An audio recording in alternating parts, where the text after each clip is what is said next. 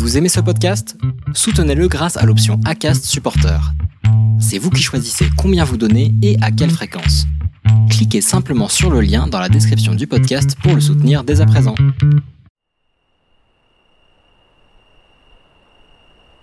Pour l'instant, l'hypersensibilité dans mon quotidien, c'est une lutte un peu avec moi-même.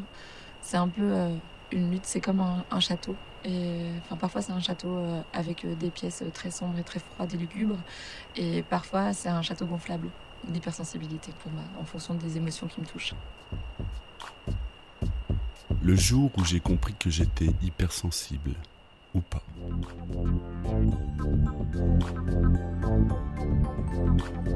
HS, c'est une série d'entretiens avec des gens comme vous et moi, qui un jour ont pointé du doigt certaines caractéristiques de la douance en eux.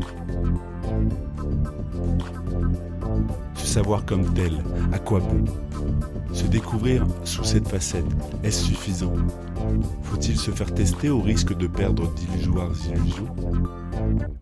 Comment vit-on avant d'identifier ces signes?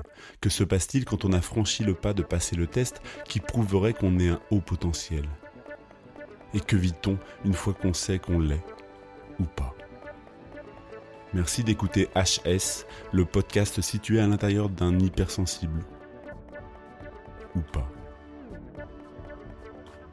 C'est vraiment les montagnes russes que j'imagine quand on parle d'hypersensibilité, aussi de quelque chose d'extrême et de très intense. C'est une intensité, en fait, surtout.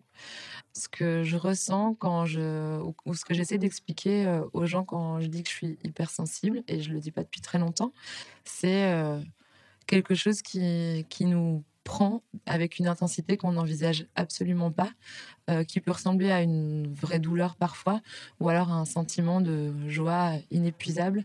Et, et, moi, je, vois ça un peu comme euh, des mains qui viennent euh, directement, qui plongent dans mon cœur et qui viennent prendre des choses de mon cœur et les sortir de l'extérieur. Et en même temps, il y a aussi des mains qui sont un peu plus bienveillantes et qui viennent remettre des choses positives à l'intérieur. Positives ou négatives, ça dépend. Mais euh, j'ai vraiment cette image d'intensité et de quelque chose qui est vraiment lié au, cœur, en fait, à ce qu'on ressent euh, vraiment euh, avec le cœur. Je sais pas, c'est quelque chose d'hyper important pour moi, cette, cette symbolique du cœur. Alors, ça se traduit par ben, justement le fait d'être inconstante instable et surtout d'avoir euh, des peurs, euh, la peur surtout d'être effleuré trop fort tout le temps. je, passe ma vie en fait à, avoir peur de ça, à avoir peur que des choses me transpercent et sans que sans, sans savoir trop quoi en faire. Par contre, il y a aussi des choses très positives qui peuvent me transpercer et que je trouve euh, génial à vivre. Je peux passer des heures devant euh, ma fenêtre avec la pluie qui tombe, à écouter euh, une musique ou, ou, mon compositeur préféré et, et, aimer tellement ce moment et ne jamais vouloir en ressortir. Et ça me, ça, me, ça me prend de plein fouet, mais c'est pas quelque chose de violent et c'est pas quelque chose de brutal. Alors que ça peut m'arriver aussi, à l'inverse, de, vivre ça d'une manière, euh, manière très brutale et, que les gens euh, euh, que je croise, que les situations que je vis, au final, soient, me pénètrent vraiment hyper profondément. Et c'est, décontenançant, très souvent bouleversant, très souvent émouvant aussi, je pense. Mais voilà, ma manière de le vivre, c'est surtout dans l'intensité, en fait. Et parfois même, ça apporte de la complexité. La liquéfaction du cœur. Dans ma vie de tous les jours, euh, du coup, je peux euh, avoir, je peux aller jusqu'à des crises d'angoisse, ça peut m'arriver. La plupart du temps, euh, c'est juste le cœur qui bat beaucoup trop fort, les mains moites, un peu des sensations de d'angoisse, mais au final, le cœur qui bat trop fort, ça arrive aussi quand c'est des jolis moments, donc c'est parfait. Je le ressens aussi physiquement quand je rencontre des gens et et qui vont me dire par exemple qu'ils ont mal à la tête et du coup euh, je vais ressentir la même douleur qu'eux s'ils me l'expliquent.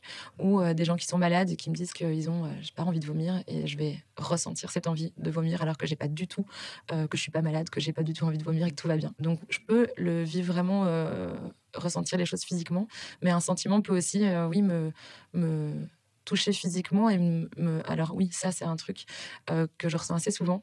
J'ai l'impression que je me liquéfie de l'intérieur que mon cœur éclate et, se brise contre une paroi et, s'effondre et coule à l'intérieur de moi et je me liquéfie euh, sur plein d'aspects euh, et plein de sentiments un peu négatifs.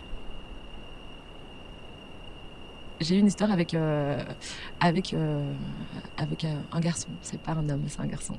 Et pendant deux mois et demi. Et ça s'est terminé sans mettre trop de mots dessus au début. Et pendant deux semaines, il est parti. Là, mon cœur bat tellement fort. Juste à expliquer ça. Euh, il est parti pendant deux semaines euh, en vacances et j'ai pas eu trop de nouvelles de lui. Et j'ai compris en fait que c'était fini. Et moi, j'avais tellement de. On avait vécu tellement de beaux moments, mais au final, c'était ce que je lui disais, c'était que des moments. Et c'était pas une vraie relation. Et j'aurais dû me rendre compte. Mais euh, j'arrivais pas à mettre un, un, mot sur. Enfin, sur la fin de cette histoire, j'arrivais pas à me dire que c'était une rupture. Surtout que ça faisait que deux mois et que je n'imaginais pas que ça puisse me faire ça après deux mois. Mais, euh, mais j'y ai tellement cru et, et surtout, euh, je trouvais qu'il était tellement incroyable que voilà, moi j'avais envie de, de, continuer évidemment. Après euh, deux semaines de vacances, il est revenu, parce qu'on travaillait ensemble, et il est revenu le lundi, comme si de rien n'était, au boulot. Et on s'était pas parlé. Et je savais que c'était fini, mais on se l'était pas dit. Et je suis arrivée exprès un peu tard pour essayer de pas le croiser quand il est arrivé, enfin quand il arrive. je suis arrivée à cinq minutes d'une réunion. Quand je suis arrivée, il était dehors il fumait une cigarette et j'avais pas le choix que de le croiser. Et ce moment-là, je m'en rappelle encore, je, l'ai vu et j'ai commencé à trembler tellement fort. Et vraiment ce sentiment, en fait, que mon cœur va vraiment se, se, se liquéfier et va s'écouler partout, euh, même, même à l'extérieur de mes membres. C'est assez impressionnant. Je suis vite rentrée dans, dans, à l'agence euh, et, je suis arrivée à ma réunion et je ne comprenais pas ce qui se passait. On me parlait et je ne savais plus ce qu'on me racontait. Je savais même plus vraiment où j'étais. On devait faire un tour de table, raconter les projets, là où on en était. Je ne savais même plus quel était mon projet et ça m'a perturbé hyper hyper fort. Mais ça m'a vraiment, ça a été hyper violent alors que c'était juste croiser une personne, euh, mais qui m'avait et autant apporté du positif et m'avait fait du bien que euh, au final m'avait fait vraiment mal, même sans le vouloir, je pense. Et ouais, ça c'était un exemple d'il y a deux semaines qui était assez fort.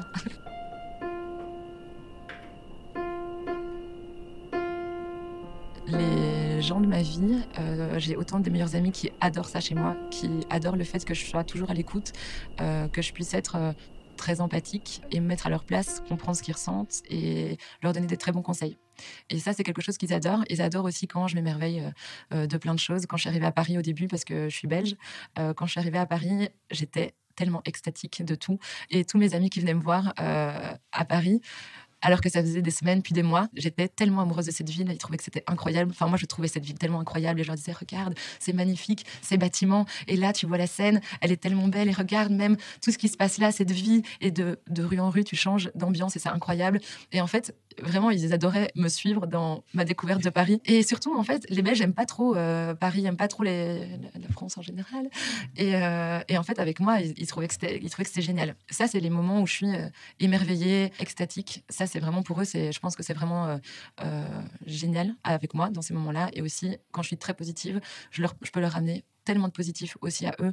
Je suis un énorme emballage cadeau d'amour comme ça et ça ça leur fait trop ça leur fait du bien. Maintenant c'est aussi parfois très compliqué pour euh, pour eux parce que j'ai beaucoup d'énergie je demande beaucoup d'énergie. Euh, j'ai besoin qu'on me nourrisse très souvent euh, dans les phases où je vais pas très bien et ça arrive quand même assez régulièrement. Je leur demande beaucoup d'être là je leur demande beaucoup d'être présent d'analyser avec moi d'être un peu mon miroir à à, mes, à, mes, sentiments parce que j'ai l'impression qu'eux sont un miroir beaucoup plus quoi. Ils ont ils ont un vrai cadre, euh, la vie très propre, euh, tout va bien. Et le mien, il est toujours un peu fissuré, un peu flou. C'est un vieux miroir euh, qu'on a été chercher dans un dans un dans un vide grenier quelque part et, et qui, qui déforme. Et, et je leur demande énormément et, ils savent en plus de ça que je suis une personnalité un peu complexe et qui passe par des hauts et des bas réguliers. Et c'est du coup, je pense, un peu compliqué pour eux à gérer et à savoir quand je vais être bien, quand je vais être pas bien, quand ils vont devoir être là, quand je vais pas forcément avoir besoin d'eux, quand je vais avoir besoin de solitude, quand je vais décrocher du téléphone pendant 3-4 jours et que je vais pas répondre, euh, quand je vais lire les messages et que je vais pas répondre parce que je n'ai pas le. C'est jamais une question d'énergie, c'est vraiment une question de, de besoin. Parfois, quand je suis dans des phases euh, où j'ai besoin de quelque chose, euh, je peux pas apporter ce que j'apporte d'habitude de positif. J'aime pas apporter ne pas apporter quelque chose de positif. J'adore être la personne qui rayonne. Et j'aime pas trop être la personne qui, qui, qui, qui souffre, en fait. Et parce que parfois, j'ai aussi l'impression qu'on comprend pas pourquoi je souffre ou pourquoi je souffre comme ça euh, pour des, des sujets euh, qu'on va pas forcément euh, admettre comme étant quelque chose qui peut apporter de la souffrance. Intuition et adaptation. Le plus facile pour moi, c'est comprendre les gens j'ai beaucoup d'intuition. Quand je rencontre quelqu'un, je peux j'ai une intuition qui se trompe rarement où je me dis ok ça c'est une personne avec qui je vais très bien m'entendre avec qui ça va passer. Et ça c'est une personne de qui je dois me méfier.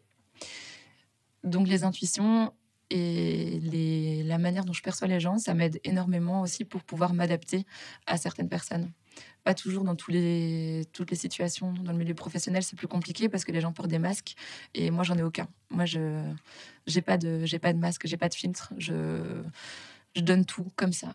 Euh, pêle-mêle et allez venez chercher ce que vous voulez prendre et si vous voulez pas le prendre ben, je viendrai vous le donner et et, ça c'est euh, c'est facile pour moi de, de comprendre les gens de comprendre ce qu'ils veulent ce qu'ils attendent beaucoup moins de donner ce qu'ils attendent parce que je donne trop. Je donne, euh, je donne en, gros, avec plein de détails, tout le temps.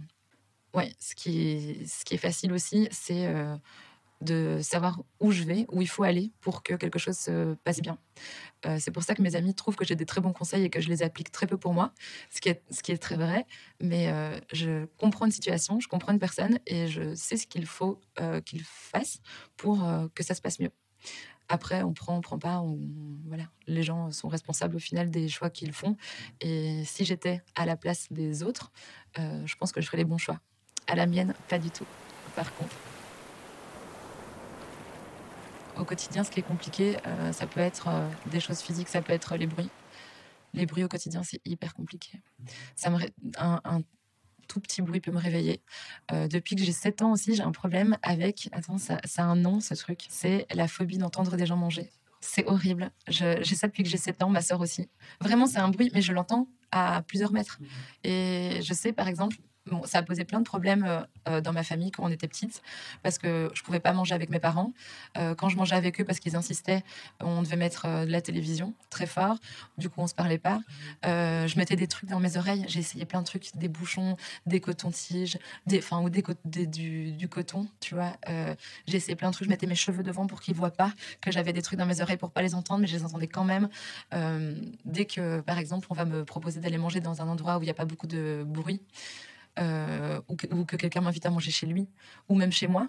Euh, chez moi encore, je peux un peu euh, gérer, je mets de la musique, etc. Mais j'entends quand même les gens à côté. Et j'ai des amis qui mangent hyper, hyper bruyamment. Mais pas, pas avec la bouche ouverte et tout. C'est vraiment un truc des mâchoires. Enfin, c'est un bruit de, la mâchoire et de la, mastication. Et, tous les mots qui sont liés à ça, d'ailleurs, me dégoûtent. Avaler, je me rappelle, ma mère, quand elle était petite, avale, mange, avale. Et je là, oh, c'est horrible. Ça, franchement, le, ouais, certains bruits, je peux vraiment pas. Et, et d'ailleurs, euh, tous les gens avec qui je vis, euh, que ce soit euh, mon mec, mon coloc, enfin les gens de mes collègues, ils le savent parce que je peux pas le cacher. Et il y a des moments où j'ai dû quitter des réunions parce que quelqu'un mangeait un truc à côté de moi, une pomme par exemple. Ouais, là je, pense à, à mon collègue Thomas s'il m'écoute, c'est un enfer. donc voilà. Et alors oui, les, bruits environnants, j'arrive pas toujours à me concentrer quand il y a du bruit à côté. Euh, par contre, je peux être hyper concentrée dans un endroit avec plein de bruit si je le décide. Mais très souvent, euh, je vais observer tellement plein de choses sur le côté et, et, plein de petits détails. Et comme en plus de ça, euh, j'ai une, façon de, penser un peu en arborescence, le moindre truc, qui, la, la moindre information qui va arriver va amener une question ou une analyse ou une autre information. Et donc, euh, je vais avoir en parallèle dans ma tête énormément d'idées qui vont se produire et qui vont se développer. Euh, certaines vont s'arrêter parce que je vais arriver à une conclusion. Et puis après, à côté de ça, il y en a d'autres qui vont continuer. Et, dès qu'il y a un nouvel élément qui rentre dans, mon champ de vision, euh, ça va démultiplier évidemment le nombre d'idées qui étaient déjà en train d'être créées ou d'informations qui étaient en train de processer. Et ça, c'est assez perturbant aussi. Et d'autant plus que je passe énormément de temps euh, à analyser les ressentis que je vais avoir justement euh, au moment où je suis. Et ça, c'est quelque chose que je trouve compliqué à vivre, c'est de ne pas être dans le moment présent. Je suis rarement dans le moment présent. Et pourtant, j'adore ça quand j'y suis. Euh, je trouve que c'est incroyable et je me sens libre. Se sentir normal avec les autres et avec soi-même. Il y a vraiment des, gens qui me font me sentir tellement moi-même et tellement euh, euh, avec eux, je me sens normale. Et je fais une vraie distinction entre euh, les gens que je considère moi. Attention, c'est, je sais que la norme est définie d'une manière à ce qu'on ne puisse pas l'appliquer à, tout, et encore moins aux individus, mais, mais hum, les gens que je considère comme étant euh, autre chose que moi, qui me considère atypique euh, dans plein de choses. J'adore le fait qu'ils me fassent ressentir comme étant quelqu'un de normal. Et c'est des gens, en fait. C'est des situations avec des gens qui me, font, qui, me font, qui me font ça. Ou alors des situations aussi où euh, je vais être seule avec moi-même dans un dans un moment où je me sens bien avec moi-même et où je vais pouvoir m'apporter aussi un dialogue intérieur qui ne me ronge pas et qui ne me culpabilise pas, qui ne me blesse pas. Euh, juste un moment euh, de paix intérieure comme ça. C'est les moments souvent où je marche dans la rue en écoutant de la musique et je regarde euh, Paris, je regarde les bâtiments et je me sens tellement apaisée que j'adorerais que ce moment dure tout le temps. Je me suis toujours sentie un peu à part, un peu inadaptée. Ça, c'est mon mot préféré pour me décrire en tout cas, je me, sens, je me suis toujours sentie très inadaptée. Et j'ai fait pas mal de thérapie. Euh, j'en ai fait, là, je suis à ma quatrième. Et en fait, les psys que j'ai vus m'ont jamais vraiment aidé à comprendre ça. En tout cas, je sais qu'on n'a jamais vraiment parlé d'hypersensibilité, comme ça, avec ce mot-là. Et je l'ai jamais compris en tout cas. Mais je savais que c'était, euh, que j'étais, euh, je me sentais vraiment différente des autres. Et toujours un peu, pas à ma place ou dans un autre monde, avec une vitre sans teint comme ça, qui m'empêche d'aller vraiment dans le monde des autres. Et donc, moi, j'ai fait des psychothérapies pour. pour savoir pourquoi j'étais comme ça. On a toujours travaillé énormément sur des choses qui étaient euh, concrètes, sur des situations de vie qui étaient concrètes. Et donc, ça m'aidait dans ces situations-là, mais ça ne m'apportait aucune image globale de qui j'étais. Du coup, euh, il y a eu euh, toute cette période, je pense, où beaucoup de gens. Enfin, ma sœur a fait un test de QI, moi je l'ai jamais fait. Ils ont voulu, ils ont voulu la faire sauter de classe, mais comme on a 13 mois de différence, elle aurait été dans ma classe, ça aurait été compliqué. Et, du coup, moi je me suis jamais fait diagnostiquer parce que personne ne m'a jamais considérée comme, euh, comme étant, euh, enfin, personne, mes parents se sont toujours dit qu'on était toutes les deux euh, assez, assez brillantes et qu'on avait une certaine logique, une certaine intelligence, toutes les deux. Mais c'est ma sœur s'ennuyait énormément à l'école et donc du coup, elle a été diagnostiquée. La peur de la folie. Ouais, je trouve que c'est plus positif d'être hypersensible en vrai. Parce que parce qu'il y a quand même plus de personnes qui le, qui le sont euh, que euh, des gens qui sont euh, vraiment diagnostiqués comme, ouais, comme fous, comme ayant une vraie pathologie. donc, d'abord, j'ai fait des psychothérapies, aussi parce que ma grand-mère, en fait, avait, avait vraiment, elle, enfin, c'est génétique, en fait, d'avoir une pathologie qui certaines pathologies peuvent être génétiques. Et donc, euh, ça m'a aussi beaucoup stressée parce qu'elle, elle, s'est fait euh, interner dans des hôpitaux psychiatriques. Euh, donc, je me suis, j'ai eu peur justement de ça. Psy, par contre, me rassurait sur cet aspect-là de moi. Et en fait, c'est vrai que je fais toujours un lien avec ma sœur parce qu'elle s'est fait suivre par un psychiatre. Et, et du coup, on, l'a vu et il nous a rassurés là-dessus aussi. par contre, je savais quand même qu'il fallait que je sache ce que j'étais ou pourquoi je me sentais différente des autres. Euh, j'ai commencé à lire des articles, à lire des livres. Euh, j'ai lu euh, Je pense trop. j'ai lu des articles sur des blogs de, de zèbres. je me suis reconnue dans pas mal de choses évidemment. Euh, et l'hypersensibilité, j'ai commencé à mettre le mot dessus quand j'ai découvert ton podcast. Parce que je pense que c'est un mot qui est un peu euh, en vogue en ce moment, en tout cas que beaucoup de gens utilisent, euh, à tort ou à raison, je ne sais pas trop. Et je pense que chacun peut s'auto-définir hypersensible. Et c'est ça l'intérêt. C'est que moi, je me suis sentie hyper proche des témoignages des gens que, que j'entendais dans tes podcasts, et, et un en particulier. Et ça m'a tellement sauté aux yeux que finalement, euh, j'étais hypersensible. Je suis passée vraiment par euh, est-ce que je suis euh, borderline? Est-ce que je suis juste cyclotimique? Est-ce que je suis zèbre moi aussi? Est-ce que je suis bipolaire? En vrai, j'ai pas la réponse aujourd'hui. Juste, je me sens très proche des gens euh, qui s'autodéfinissent hypersensibles. Et je trouve que c'est intéressant de pouvoir mettre ce, mot-là pour les recherches que je fais. Et euh, comme on se disait tout à l'heure aussi, pour que ce soit pas euh, quelque chose qui me limite et qui pose un diagnostic et qui me serve d'excuse à, ce que je suis ou ce que je ne suis pas, enfin surtout à ce que je suis parce que c'est ça que je recherche. Voilà, je veux pas que ce soit quelque chose qui qui marque un arrêt, mais que ce soit euh, justement le début d'une découverte de moi-même. Et je trouve que l'hypersensibilité, ça reste quelque chose de positif et que la plupart des gens, même si c'est compliqué parfois, même si euh, euh, y a, ressentir des émotions d'une manière aussi intense, c'est difficile, le tout ce qui est autour, toutes les recherches qui sont autour, tous les articles qui existent, tous les livres qui existent autour de ça, sont assez positifs et bienveillants, je trouve. Et donc c'est pour ça que moi, pour l'instant, je préfère moto, moto identifier hypersensible. La peur de ne pas être de ceux qui ont un QI de plus de 130. Je pourrais le faire. Euh, Je pense que je le ferais. Et j'ai peur d'être déçue, je pense comme plein de gens. Alors je sais pas pourquoi euh, ne pas être à plus de 132 QI, ce serait décevant. Euh, je pense que je me suis juste créé ma propre façon de voir les choses. Je me dis qu'il y a plusieurs euh, types d'intelligence et que déjà, euh, il n'y en a pas une qui surpasse une autre. Euh, la mienne, ça va être une intelligence émotionnelle, ça c'est sûr.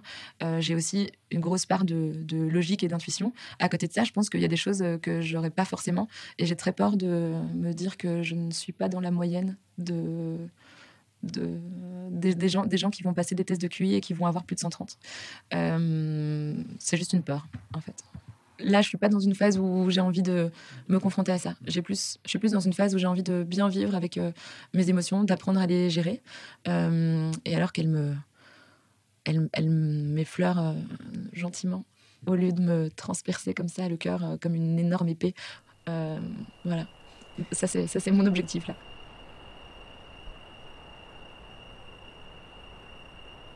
Je viens d'une toute petite ville en Belgique. J'ai grandi un peu, euh, je dis souvent que j'ai grandi euh, pieds nus et, euh, et les mains dans la terre. On était des enfants qui gambadaient, on n'avait pas vraiment autant de peur qu'on en a maintenant. Avec, avec les enfants, on était très libres, on partait explorer les champs, les forêts, n'importe quoi avec tous les voisins. On allait pique-niquer c'était vraiment une, une très chouette enfance.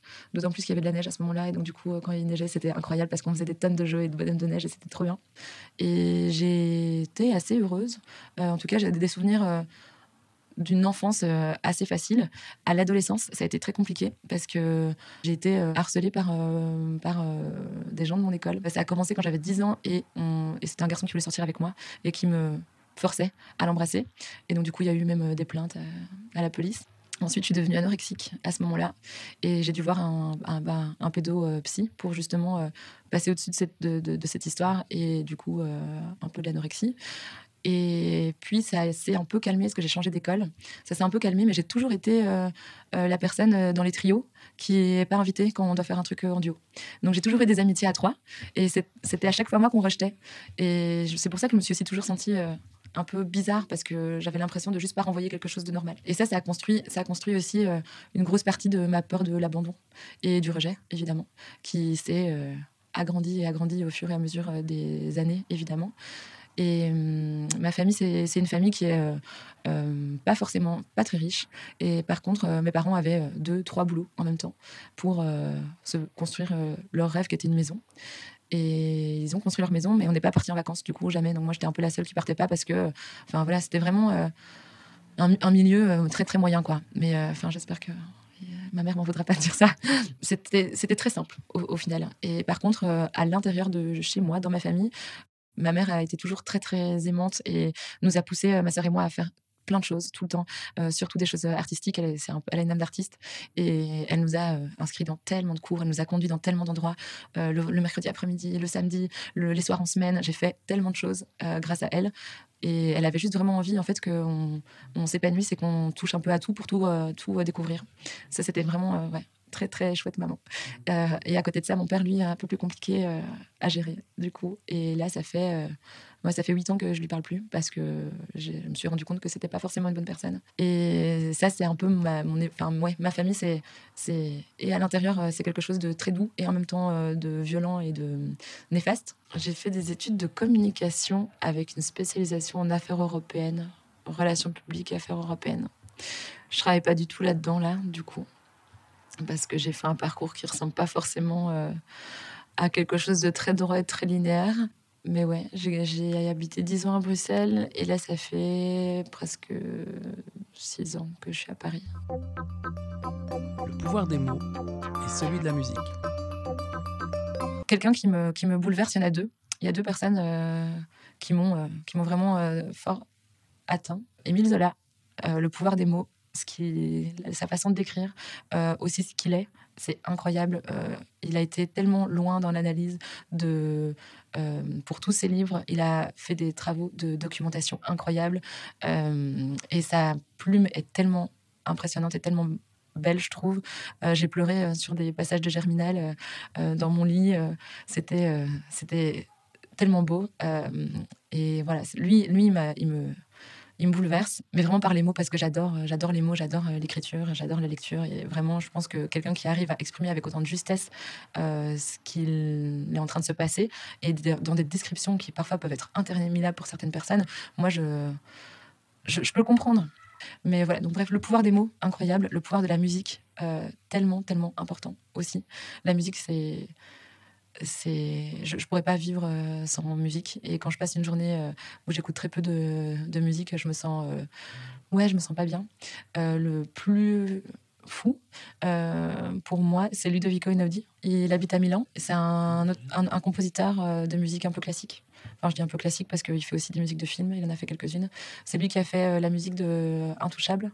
Et moi, je l'ai découvert dans un film. Ah oui, parce que évidemment, en fait, je ne pouvais pas ne pas parler aussi de Xavier Dolan, la manière dont il réalise ses films euh, avec une une justesse et une explosion de sentiments. C'est incroyable. Enfin, toutes les images, les musiques qu'il va utiliser, tout. C'est, je trouve que c'est, euh, c'est hyper impressionnant. Sa manière de, de, de transposer des émotions, des sentiments avec des images. C'est tellement précis et en même temps, les images, c'est très limitant à la base parce que tu as une limite de budget, tu as une limite de temps, tu as une limite euh, aussi de. Enfin, tu as des contraintes euh, physiques pour pouvoir euh, faire ça. Et, et ben lui, il, arrive à me, à me, bouleverser. Il a utilisé une des musiques de Ludovico Einaudi d'ailleurs qui s'appelle Expérience, qui est le son que je. S'il y avait un seul son à choisir dans toute cette énorme playlist de sons que je peux avoir, très éclectique, ce, serait, ce serait Expérience de Ludovico Einaudi. Ça me ça, me transporte et surtout, je crée une histoire autour de cette euh, musique à chaque fois. Et quand je me sens à l'aise avec des gens, je leur raconte. Mais c'est toujours une histoire différente. Hein. Jamais vraiment la même. C'est juste, un moment donné, un ressenti. Et je leur dis, et là, imagine en fait que euh, tu es en train de marcher et tu es dans une rue et tu cherches une porte. Et en fait, la musique commence à s'accélérer. Et moi, je continue à raconter euh, l'histoire comme je la ressens au fur et à mesure que la musique évolue. Tu vois, à chaque fois, c'est une histoire différente. Et, voilà, voilà mes trois, mes trois personnes bouleversantes.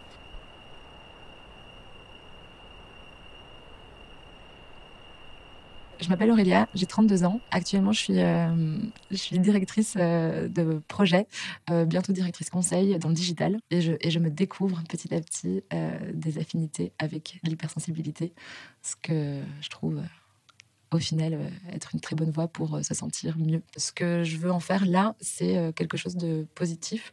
D'abord, c'est me comprendre, me connaître, savoir définir euh, ce que j'aime et ce que j'aime pas euh, aussi euh, dans cette hypersensibilité. Et j'en suis vraiment aux prémices parce que, parce que je le découvre et en tout cas, je me connais depuis longtemps, mais j'arrive seulement enfin à structurer un peu cette façon de penser.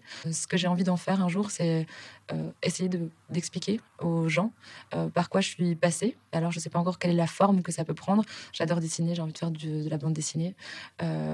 J'adore écrire et j'aimerais vraiment que ça puisse servir à, aux autres, en fait, de comprendre quel est le schéma par lequel moi, je, enfin, ou les schémas par lesquels je suis passée, euh, pour que justement euh, ça puisse donner une piste de réflexion à des gens et qu'ils perdent pas euh, autant de temps que moi. J'ai l'impression j'ai perdu sur la recherche de ce que j'étais et l'explication de pourquoi je ressens autant de choses aussi fort alors que les autres n'ont pas l'air de le ressentir comme ça. Merci d'écouter HS, le podcast situé à l'intérieur d'un hypersensible. Ou pas.